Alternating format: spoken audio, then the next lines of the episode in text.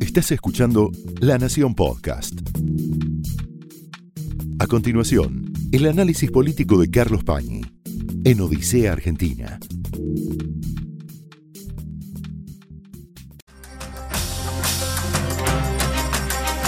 Muy buenas noches. Bienvenidos a Odisea.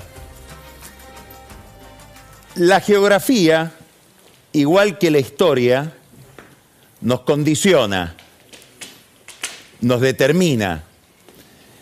Por lo tanto, es la primera razón por la cual es importante para la Argentina lo que sucede en Brasil. Porque estamos condenados a estar juntos.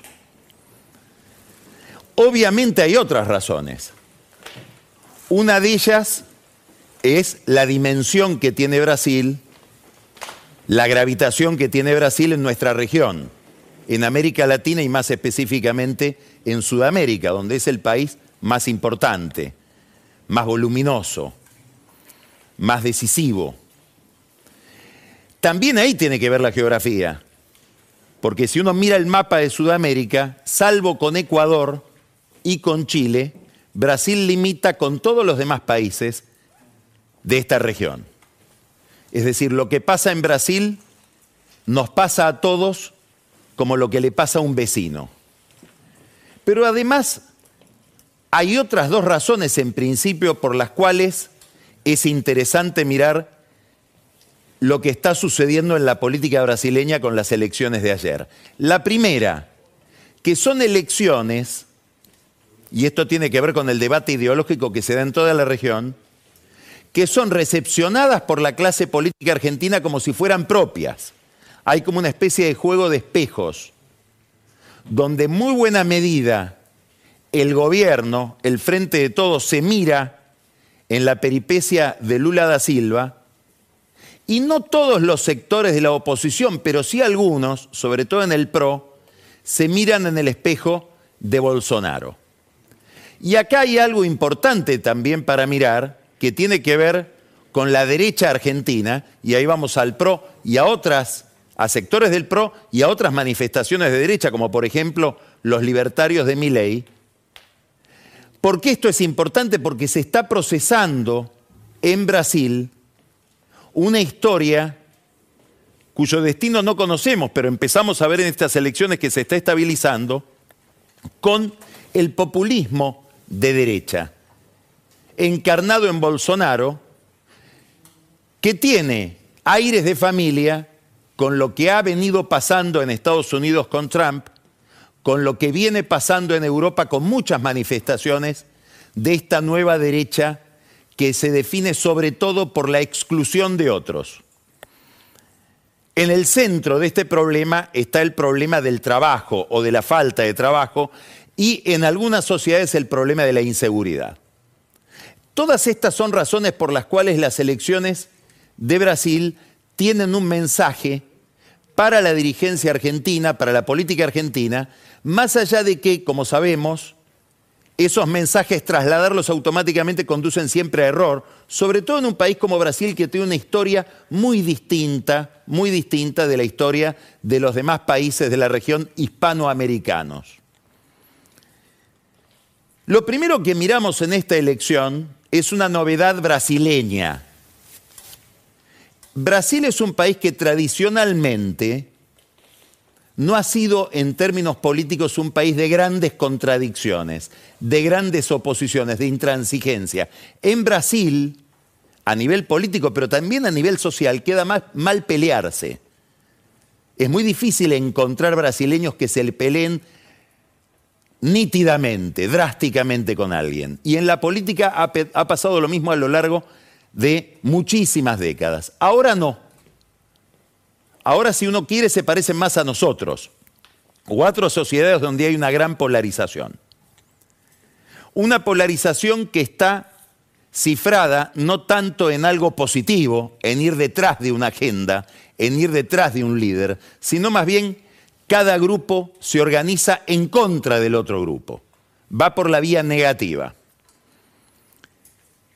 Y sucede algo en Brasil con esta polarización que sucedió hasta hace poco tiempo en la Argentina Después nos vamos a detener más en este fenómeno y daría la impresión de que está dejando de suceder. ¿Qué es eso que pasa en Brasil y que parecería que está dejando de suceder en la Argentina? Que los dos polos toman prácticamente todo. En la Argentina, los dos polos, kirchnerismo y antikirchnerismo, si queremos, cada vez ocupan menos espacio dentro de la totalidad de la política y empieza a haber drenajes, pérdidas de votos en otras direcciones, tanto en el kirchnerismo como en el antikirchnerismo. En Brasil, en cambio, Lula da Silva y Bolsonaro ayer concentraron el 91% de los votos. Con otra peculiaridad. Si uno mira los mapas de las elecciones presidenciales brasileñas de los últimos 20 años, desde hace más o menos 10 años empieza a suceder en Brasil que el que gana no gana en todos los estados como pasaba antes. Hoy vemos un mapa de dos colores.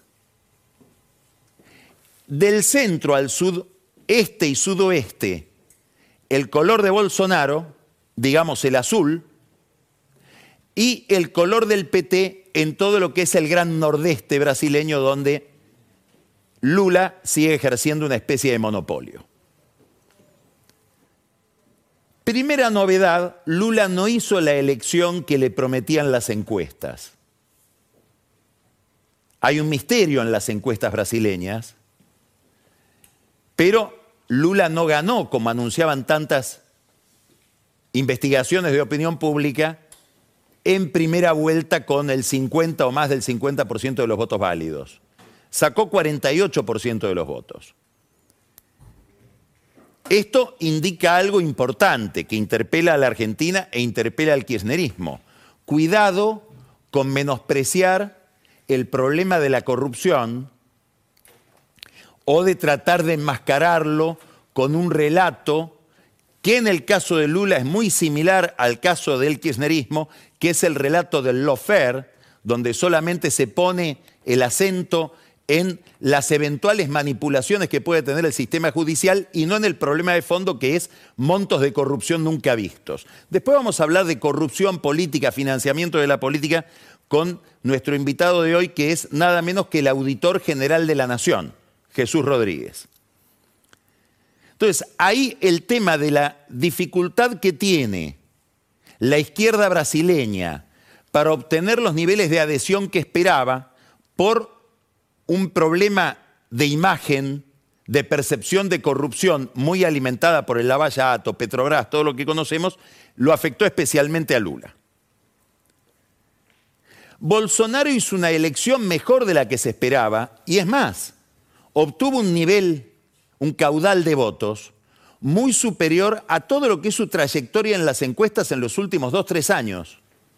Nunca Bolsonaro en los últimos dos, tres años había logrado perforar un techo del 40%. Siempre estaba en la franja de los 30. Sacó 43% de los votos. No solamente sacó más del 40% de los votos, sino que además, por la elección parlamentaria, tanto el partido de Bolsonaro, que es el Partido Liberal, con sus aliados, Unión Brasil, el Partido Popular, el Partido Progresista, republicanos van a pasar a dominar, no la mayoría, pero sí la primera minoría muy amplia del Congreso. Es decir, acá Lula va a tener que pensar de nuevo su plan político porque aparece un Congreso mucho más de derecha, mucho más opositor a Lula, si es que Lula termina ganando la elección en la segunda vuelta de lo que se presumía. Estamos diciendo que hay un laboratorio brasileño en el cual están procesándose novedades que aparecen en otros lugares del mundo y hay una que a lo mejor compensa o obliga a ver un costado de la popularidad de Bolsonaro que no aparece en las encuestas presumiblemente porque por muchísimos motivos muy razonables a mucha gente le da vergüenza decir que vota a Bolsonaro. Y es este factor, miren esto. Esta es una comparación que ha hecho, se la debemos a un cientista político que es Bernabé Malacalza, un investigador del CONICET que la publicó en un tuit. El impacto o la gravitación de Bolsonaro en las redes sociales en comparación con Lula. En una cultura que va procesando cada vez más la política en estos medios. Facebook, 14 millones de seguidores, Bolsonaro, 5 millones de seguidores, Lula, 5 millones 100 mil.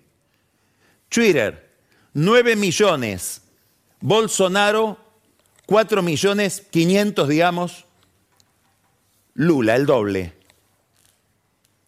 Instagram, 21 millones contra 7, el triple. TikTok, 2 millones 800 mil contra 1 millón 700 mil. Bueno, Bolsonaro le debe muchísimo a las redes sociales. Además, hay redes sociales que parecieran tener una lógica, una cultura interna muy proclive al tipo de discurso de Bolsonaro, que es un discurso muy simplificador y sobre todo muy agresivo. Peyorativo, si queremos dramatizar discursos de odio. ¿Qué nos está indicando este resultado electoral? Y aquí empiezan algunos mensajes cifrados para la Argentina y sobre todo para el kirchnerismo. Para que Bolsonaro haya alcanzado el 43% de los votos y tenga ese nivel de atractivo, su palabra en las redes sociales, tiene que suceder algo que no está demasiado previsto en la cabeza de todo el mundo. Y es que la derecha empiece a expresar a los descontentos. Dicho de otra manera, que la izquierda pierda el monopolio de la bronca, de la insatisfacción, si uno quiere, de la rebeldía. Eso está pasando en Brasil. Probablemente esté pasando también en la Argentina si uno mira determinados fenómenos como por ejemplo el voto que Javier Milei ha sacado en la capital federal en zonas muy humildes, en zonas donde uno presume que hay gente que vota a Milei no tanto por su discurso ideológico, sino porque está enojado o porque lo ve enojado. Esto genera mucha expectativa en los candidatos que están cultivando en la Argentina un discurso de orden. Patricia Bullrich a la cabeza, a la que le está yendo muy bien las encuestas, y otros candidatos que tocan músicas similares, por ejemplo Miguel Piqueto en el fondo de todo también Macri, a quien lo debe estar interpelando mucho esta trayectoria de Bolsonaro en Brasil. Obviamente también lo interpela a Lula,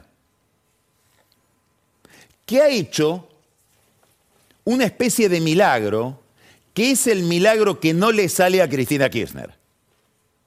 Lula logró retener buena parte de su representación, hizo una gran elección y sobre todo consolidó, ratificó el monopolio que tenía en todo el nordeste, en las zonas más pobres de Brasil,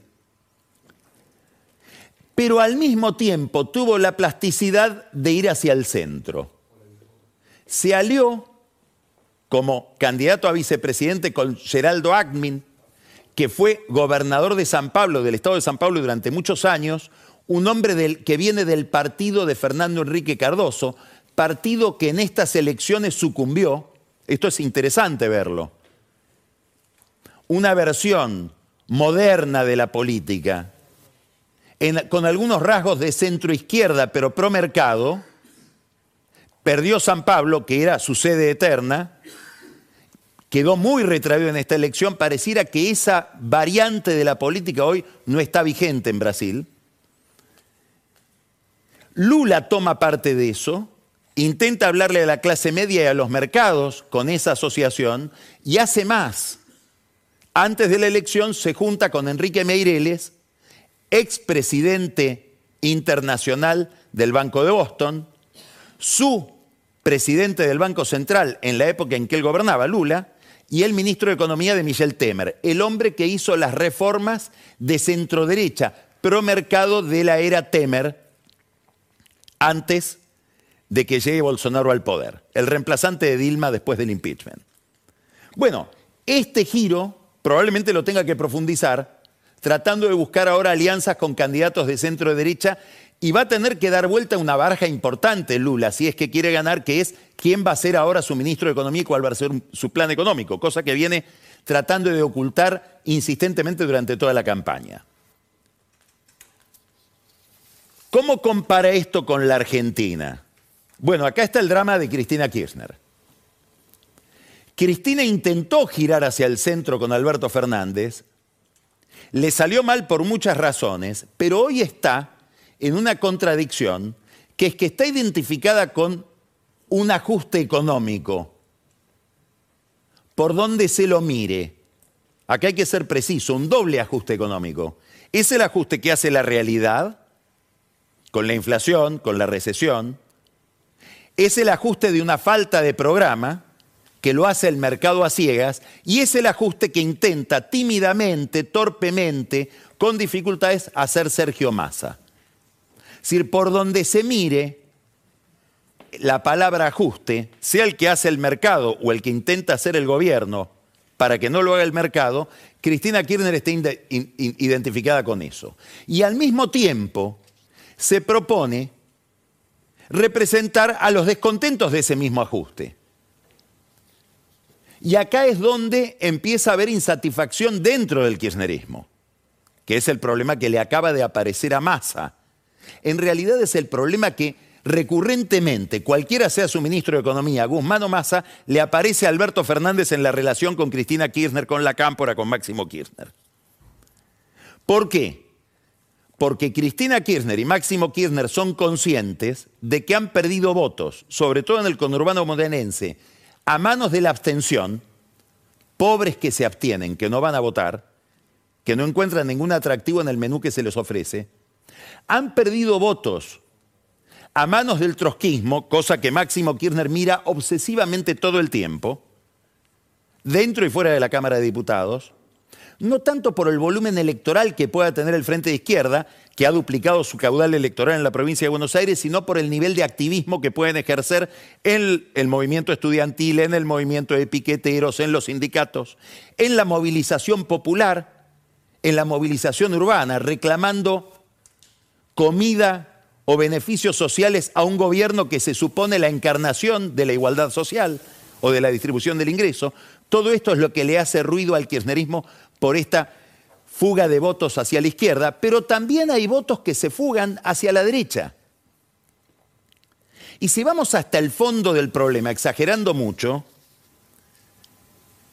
y tocando un tema delicado, si uno mira lo que todo lo que supimos a partir de el atentado contra Cristina Kirchner, Sabac Montiel, toda esa banda, pero además a partir de ese episodio tan traumático, nos empezamos, muchos empezamos a mirar, otros lo mirarían desde antes, algunos tendrían que haber estado mirando y no miraron. Manifestaciones de descontento ligadas a jóvenes que se identifican con la ultraderecha en el borde del nazismo. Si uno mira sociológicamente en nuestros prejuicios, en nuestros, en nuestros casilleros mentales, esa sociología era la que representaba el kirchnerismo, por lo menos hace 20 años era eso. Ahora pareciera que no. Que hay en esa sociología movimientos, pulsiones inquietantes, desagradables de odio a Cristina, de violencia. Bueno, quiere decir que estamos viendo un país que se va modificando delante nuestro y que en alguna medida se puede mirar en el espejo de esa derecha que reclama, para sí la reivindicación social al modo Trump. También esto era algo difícil de entender para la sociedad americana. Un republicano de derecha empresario que habla a favor de la protección para proteger el salario y el trabajo en términos populistas de los obreros, que naturalmente estaban ligados al Partido Demócrata. ¿Qué es lo que está pasando? Bueno, ¿qué es lo que le inquieta a Cristina Kirchner? ¿Qué lo inquieta a Máximo Kirchner? Esto que estamos mirando ahora. Esto es un cuadro elaborado por uno de los mejores expertos en pobreza que tiene la Argentina, que es Martín García Rosada. Va midiendo semestres. Y esta última medición es el nivel de pobreza entre abril de este año y septiembre de este año. Esto es el pronóstico de lo que va a suceder en la medición. Todo esto es la curva de lo que está pasando con la pobreza, que es ligado, obviamente, a lo que está pasando con la inflación. Bueno, esto es lo que no puede pasar en un gobierno kirchnerista, obviamente, y esto es lo que inquieta a Cristina. Por eso saca la semana pasada un tuit, todo lo considerado que puede ser observando este fenómeno, pero poniendo una gota de duda sobre el nivel de adhesión o de respaldo que ella tiene hacia la política que está llevando adelante Sergio Massa, con niveles de inflación muy altos que no logra doblegar. El INDEC publica hoy datos sobre el descenso de la pobreza del 37.3 al 36.5 en el primer semestre del 2022, dice Cristina. Sin embargo, en el mismo periodo, la indigencia aumentó del 8,2% al 8,8%. Esto evidencia el impacto del fuerte aumento de los precios de los alimentos. Después le pide a Massa que intervenga en ese mercado. Ahora vamos a ir a otro tuit que explica el de Cristina, hecho por alguien muy ligado a Cristina. Artemio López. Es la misma música, casi la misma letra. Sabemos que la pobreza bajó porque se transformó en indigencia, que subió un sube-baja producto combinado del descontrol en precios de alimentos y salarios de hambre. Subrayo salarios de hambre, que es de lo que vamos a hablar ahora. Estamos mal. Ahora, para discutir pobreza e indigencia hay que incluir el tema distributivo y ahí estamos peor. Esto lo está diciendo un sociólogo experto en opinión pública del corazón del kirchnerismo. Esto no viene del trotskismo. Tampoco viene de la oposición. Muy probablemente el tuit de Cristina haya sido conversado con Artemio López, lo puedo imaginar. No sé si ocurrió, no me sorprendería que haya ocurrido. Acá es donde él cuenta cómo se cruzan la indigencia y la pobreza. Los pobres se están transformando en indigentes, por eso baja el índice de pobreza, no porque están saliendo de la pobreza, sino que se están hundiendo en la indigencia son cosas que no hay que escuchar en un gobierno que se presenta a sí mismo como la encarnación de la justicia social. En este contexto hay que leer lo que dijo Máximo Kirchner la semana pasada, que es lo siguiente. Cuando los escuchaba decir, vamos a ser inflexibles con los pibes, o acusar a los trabajadores y a las trabajadoras y trabajadores del neumático de ser intransigentes, me preguntaba por qué nuestro país, escuche, por qué nuestro país fue puesto de rodillas frente a las cerealeras. Hubo que generarles otro dólar para que liquiden lo que producen en nuestro suelo y que es parte de la riqueza y de los bienes naturales de nuestra patria. Acá aparecen dos conceptos muy interesantes. El primero, para masa. Te haces el gallito con los trabajadores del neumático, pero pusiste al país de rodillas frente a las cerealeras. Y un el segundo concepto, muy interesante, muy revelador, hay que agradecer la sinceridad de este mensaje. Otro dólar para que liquiden lo que producen en nuestro suelo y que es parte de la riqueza y de los bienes naturales de nuestra patria. En el fondo de esto lo que se está sugiriendo es que no estamos hablando de propiedad privada y que lo deben liquidar porque es una riqueza nuestra, no es de ellos, de los que invierten, producen, etc. Aquí hay un conflicto ideológico que ya conocemos, pero está muy bien expresado respecto de la riqueza, la propiedad privada y sobre todo la riqueza y la propiedad privada del sector agropecuario, que es algo que define al kirchnerismo probablemente esencialmente desde el año 2008, que fue aquel conflicto por las retenciones móviles. ¿Qué estamos viendo? Que empiezan los límites a masa. En alguna medida porque las prestaciones del programa de masa no son satisfactorias para aquellos que lo respaldan o lo respaldaban. Esto, en el fondo, satisface a Alberto Fernández, que le diría a Massa, y se lo ha dicho a algunos amigos, mirá Sergio, viste, no era conmigo, es con todos. Cuando no les gusta algo, te castigan en público. Pregunta, ¿a Massa lo están convirtiendo en Guzmán? No, no hay el mismo sentimiento de Cristina Kirchner ni de Máximo Kirchner en relación con Massa que el que había en relación con Guzmán. Es más, si uno mira todo el hilo del tuit de Cristina, va a ver que hasta lo elogia, dice, han trabajado muy bien, muy duro, pero falta esto otro, control de precios, control a las, a las, empresas, a las grandes empresas de alimentos. Porque lo que hay es falta de control, no un problema inflacionario ligado a la estructura macroeconómica. Ahora, esta discusión se va a proyectar sobre el Congreso y ya se está proyectando. ¿Por qué? Porque vamos a una discusión sobre el presupuesto.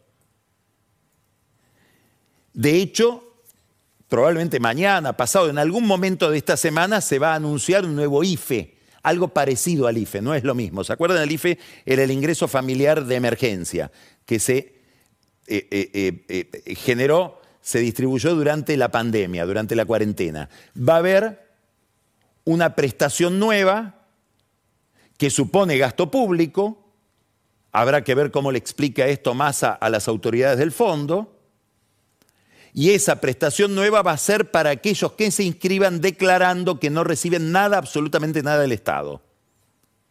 Es una respuesta, si le queremos poner nombre y apellido, es una prestación Grabois. Esto es una respuesta a lo que venía pidiendo Juan Grabois en, los últimos, en las últimas semanas o en los últimos dos meses. La discusión del presupuesto va a ser muy interesante, sobre todo porque tiene una dimensión estética que tenemos que ver cómo se resuelve. ¿Por qué? Porque Juntos por el Cambio dijo que va a aprobar el presupuesto. Entonces uno se pregunta, ¿la Cámpora va a terminar votando con Juntos por el Cambio sin ninguna diferenciación? Problema para masa. Es obvio que mucha gente de Juntos por el Cambio, aún los que no quieren a masa, dicen, bueno, masa está haciendo o simula hacer o hace la mímica de lo que en el fondo habría que hacer y descongela algunos tabúes. Por ejemplo, hay que pagar la energía. Se abre otra cuestión que es la cuestión salarial, que la mencioné cuando hablábamos del tuit de Artemio López. Y ahí hay otra discusión. La Cámpora viene pidiendo desde hace tiempo, ahí tiene un cartel, suma fija ya. Esto es de agosto. Bueno, va a haber una suma fija seguramente para los trabajadores del Estado de 30 mil pesos este mes. Y pide el kirchnerismo desde siempre suma fija. Herederos de Néstor Kirchner, que pensaba, es mejor dar una suma fija, primero porque la suma fija, que es igual para todos, como es obvio, beneficia más a los que menos cobran, achata la pirámide salarial y esos que menos cobran son los nuestros, los que nos votan a nosotros. La paritaria beneficia a todos y termina beneficiando más al que vota a la oposición.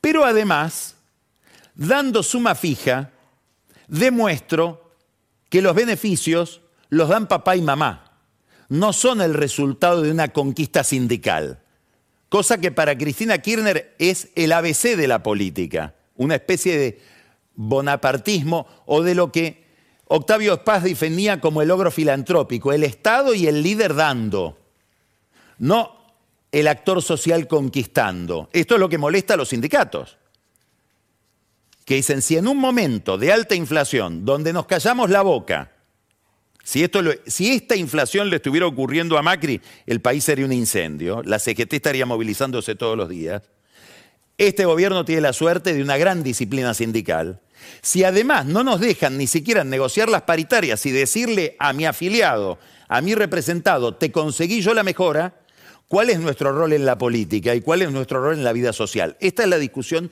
interna que hay dentro del sindicalismo kirchnerista, donde Hugo Moyano, alineado como pocos con el gobierno, acaba de decir que él va a pedir 100% de aumento salarial en las paritarias. Bueno, este es un, un tema importantísimo que debería estar preocupando mucho a Massa.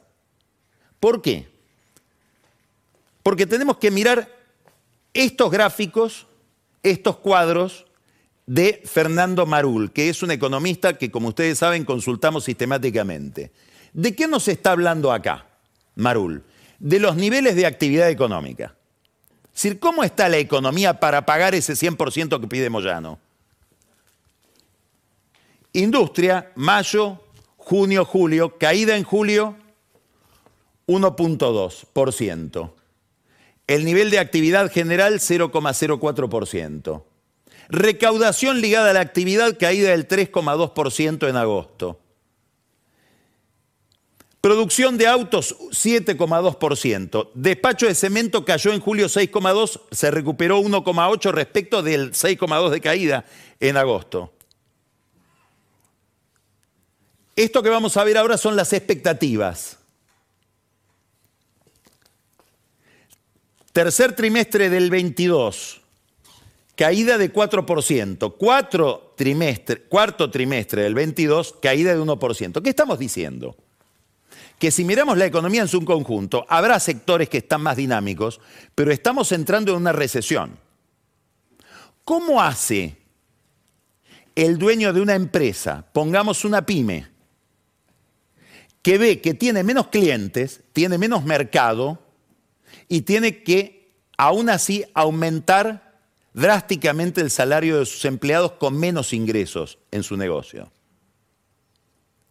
La salida normal de esto no es la que debe ser, pero es la que es tradicionalmente, es doble.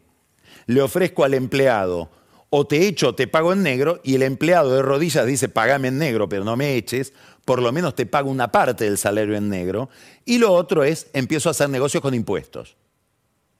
Con todos tipos de artimañas que hay en la facturación, ¿para qué? Para financiarme con el Estado. ¿Qué significa esto?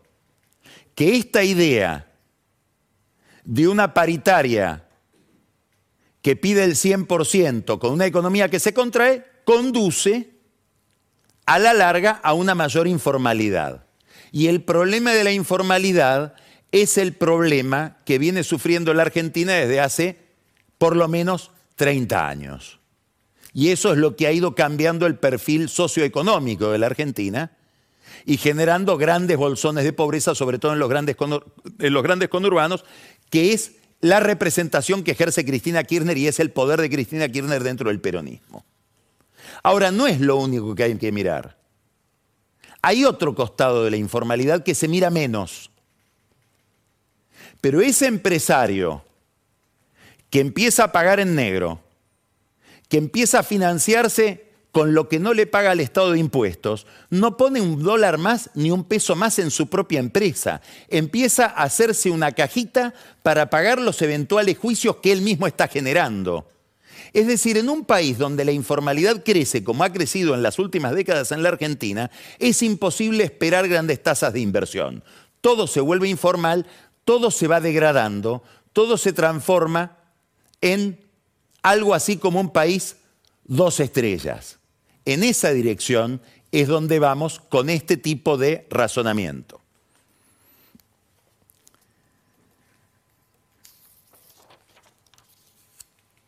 Todo esto sucede en un momento donde a Massa, para decirlo simpáticamente, sin ofender, se le acabó el humo.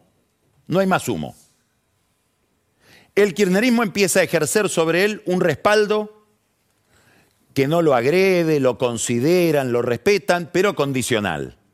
Va a tener que mostrar rendimientos que no puede mostrar. Una baja dramática de la inflación, por ejemplo, que va a ser muy difícil si todo este gasto adicional que se pretende va a ser financiado por el Estado, va a haber más emisión, más inflación. se le acaba de caer el recorte de subsidios, que era la gran palanca fiscal que tenía para mostrar algo delante del Fondo Monetario Internacional. ¿Por qué? Porque es impracticable el tipo de, aumento de tarifas que se había imaginado. Y esto lo dijimos muchísimas veces, no porque sepamos, sino siguiendo a expertos que conocen ese tema. El dólar soja se terminó. Vamos a volver a Marul. Estas son las perspectivas que Marul ve para las reservas del Banco Central. Aclaro esto, sin considerar que puedan entrar derechos especiales de giro del Banco del Fondo Monetario Internacional o algún préstamo especial que es el que fue a negociar Massa con Claver Carone, que acaba de dejar el, el Banco Interamericano de Desarrollo en su último viaje a Washington. Pero si vamos a la dinámica propia de la economía argentina sin asumir más deudas por parte del Estado, por parte del Banco Central, lo que estamos viendo es esto. En septiembre, 8.200 millones de dólares de exportaciones del agro. En octubre, 1.500, 1.500, 1.800. El resto de las exportaciones, alrededor de 4.000. Importaciones de energía empiezan a 200 millones de dólares por mes. El resto de las importaciones 5.000, 5.100. En turismo 1.200, 1.300, 1.300. Pagos que hay que hacer. Bueno, ¿a dónde estamos llegando? Que si vamos al stock de reservas netas, según este pronóstico de enero, ya estamos de nuevo en 500 millones de dólares negativos. Entonces, esto aumenta la recesión. ¿Por qué incrementa la recesión? Porque no hay dólares para importar insumos, etc. Alguna novedad vamos a ver en el tema del dólar turismo seguro para poder manejar este cuadro. De un gobierno que obviamente se resiste a devaluar. ¿Por qué? Porque en la medida en que va acercando la devaluación a las elecciones, esa devaluación es cada vez menos aconsejable desde el punto de vista político y es cada vez más traumática. Sobre todo si estamos hablando del precio de los alimentos, que es de lo que habla Cristina en su tuit. Es decir, está masa en una encerrona. que lo va a obligar a negociar muy bien con el fondo en diciembre, porque no está garantizado que la revisión de, diciembre pasa. Es verdad que el fondo tiene un enorme problema con la Argentina porque le debemos mucho y ya el problema es del acreedor. Pero Estados Unidos, Japón, Alemania, los países que deciden sobre la Argentina en esa mesa dicen, vamos a ver qué pasa en diciembre. Y esto le implica al gobierno y sobre todo a Massa un mayor ajuste, en este caso ideológico, que tiene que ver con la política exterior y que es traumático también para la representación que ejerce el kirchnerismo en sectores que siguen a Cristina por razones conceptuales, no solo de representación social, ideológicas. ¿A qué me estoy refiriendo? Massa controla un instrumento clave de este gobierno, esto explica muchas cosas de la vida de Massa. El ENACOM, es decir, el ente que controla las telecomunicaciones. El que está al frente del ENACOM es un hombre de Massa que se llama Claudio Ambrosini, que acaba de venir de una cumbre importantísima de Naciones Unidas, que es la cumbre de la Organización de la Unión Internacional de Telecomunicaciones. Y ahí hubo que elegir a la presidenta, que es esta señora, Dorin Bogdan, a quien Ambrosini felicita. ¿Quién es Dorin Bogdan? Es la representante de Estados Unidos en la Oficina Internacional de Telecomunicaciones, que viene a reemplazar a un chino. ¿Qué se discute acá? El 5G. Es decir, se discute a qué bloque cada país le entrega sus telecomunicaciones y sobre todo las telecomunicaciones de defensa. Las telecomunicaciones de los ejércitos, de, los ejércitos, de los barcos, las telecomunicaciones de los satélites que guían misiles, o de las máquinas computadoras que guían misiles. Eso es parte de un gran conflicto que se ejerce sobre el gobierno y que Massa lo identifica, se lo han dicho 20 veces en sus relaciones con el Departamento de Estado y con la Casa Blanca, en esto tienen que jugar aliados nuestros. Mientras, cuando fue a China, Alberto Fernández fue a rendir pleitesía a la empresa china de telecomunicaciones, Huawei. Bueno, acá hay un conflicto que lo zanjó Massa y se alineó en un tema estratégico con Estados Unidos. Después vamos a hablar otros temas que tienen que ver con Massa, China, etcétera, pero ya más ligado a negocios de amigos de Massa, como suele ocurrir. Y ahora viene algo muy importante en esta materia esta semana. Esta semana, presumiblemente el jueves, en el Comité de Derechos Humanos de Naciones Unidas en Ginebra, se votan tres temas súper sensibles. Primero, ¿va a seguir habiendo un comité de relevamiento de hechos referido a Venezuela enviado por ese comité? La vez que se lo envió, ese comité enumeró 45 funcionarios que deben ser investigados por crímenes de lesa humanidad en Venezuela. Primera pregunta. Segunda pregunta, ¿qué hacemos con el informe de Michelle Bachelet con violación de derechos humanos en China. ¿Qué hace Naciones Unidas con eso? ¿Cómo va a votar la Argentina ahí? De nuevo una encrucijada. Tercero, hay que armar una oficina de Naciones Unidas para que investigue violaciones de derechos humanos, no de los rusos en Ucrania, dentro de Rusia, a la oposición, al periodismo, etc. Son tres cosas que se votan esta semana en Naciones Unidas en el Comité de Derechos Humanos, que es presidido por un argentino. ¿Cómo va a votar el gobierno argentino ahí? Gran signo de interrogación, muy ligado a los problemas de masa, que lo que no tiene de fiscalidad y números lo tiene que poner de política.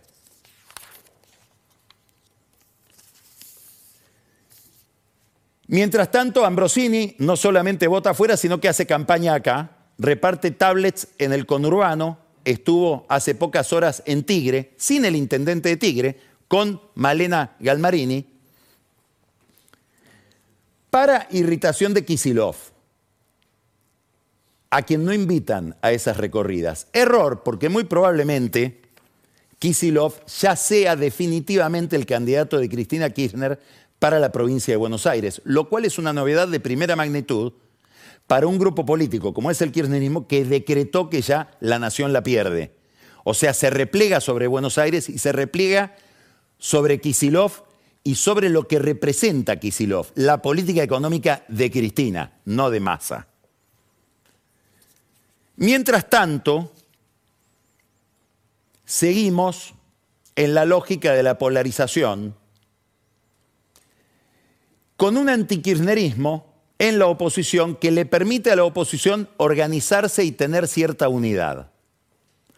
La polarización irracional la polarización automática, la antinomia automática, no solamente organiza al propio grupo, sino que presta un servicio extraordinario a la tranquilidad de conciencia. Impide que uno se haga preguntas sobre los propios defectos. Todo es odiar al otro. La pregunta sobre mi propia limitación, sobre mis miserias, está prohibida. Todo se justifica en la lucha contra el otro no vaya a ser que yo descubra que tengo algo del otro.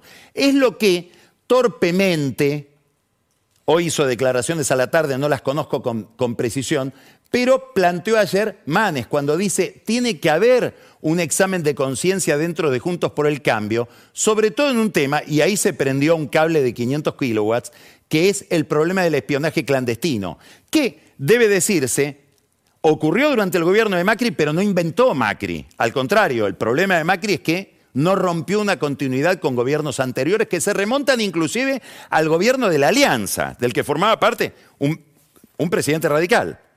Estamos tocando un tema central de la democracia que es la calidad de los servicios de inteligencia, sobre todo porque se vincula al tema de la justicia. Bueno, estos problemas de calidad institucional son cruciales para Juntos por el Cambio, porque levantan esa bandera. Y ahora voy a poner solo un ejemplo para terminar de los problemas que puede haber ahí en esta materia.